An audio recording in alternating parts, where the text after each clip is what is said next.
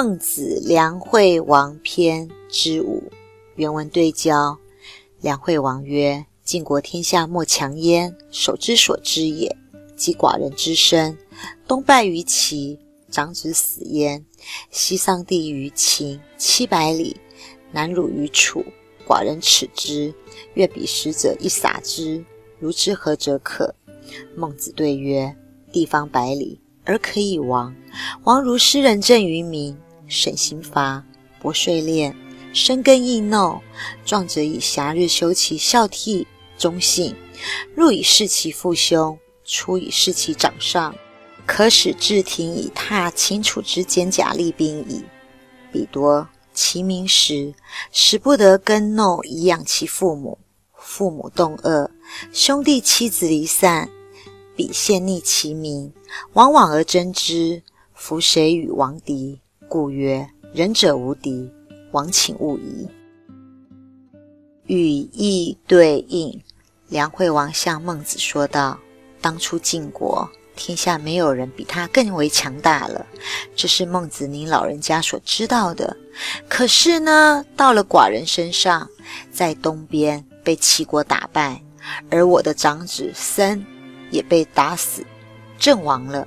在西边又被秦国所侵略，割让了七百里的土地；而在南边又受到了楚国的打压侮辱。寡人对此感到莫大的羞辱，希望呢能够对战死掉的人来洗刷这样子的奇耻大辱。我究竟要怎么样做才是好呢？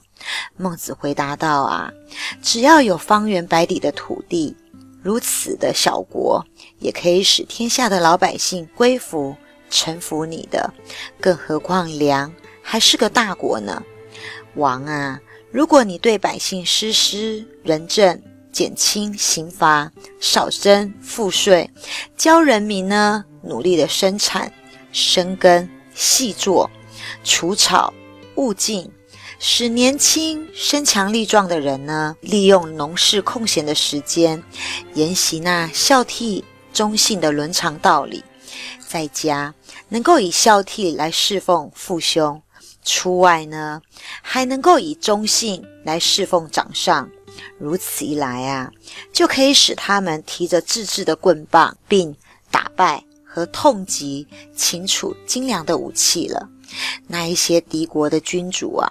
统治者，他们经常夺去了农民耕作的时间，使这一些农民老百姓，他们不能够生根除草，没有了收获去奉养他们的父母，累的父母挨饿受冻，兄弟妻子呢也东奔西散了。那敌国残害他们的百姓，如同呢把百姓丢到了陷阱里面，淹到了水里。陷入了水深火热的痛苦之中，大王啊！如果呢，你在这个时候派兵去征讨、讨伐他们，还会有谁来抵抗大王你呢？所以啊，古人才会说啊：“仁者无敌于天下。”也就是说啊，实施仁德、仁政的人才能够无敌于天下呢。大王啊，你可千万不要对这样子的话而心中存有任何一丝一毫的存疑哟。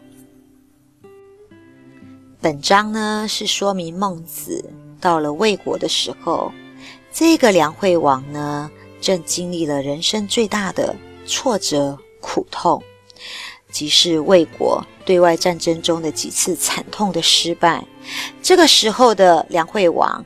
复仇心切，所以见到孟子的时候呢，才会劈头就问：“何以立吴国啊？”而针对梁惠王的心理状态，孟子则谆谆给予告诫：“仁者无敌。”认为只有实施仁政的君王，才能够称霸称王于天下；唯有仁者无敌，足可以王天下。血耻过往人生经历的挫折与苦痛呢？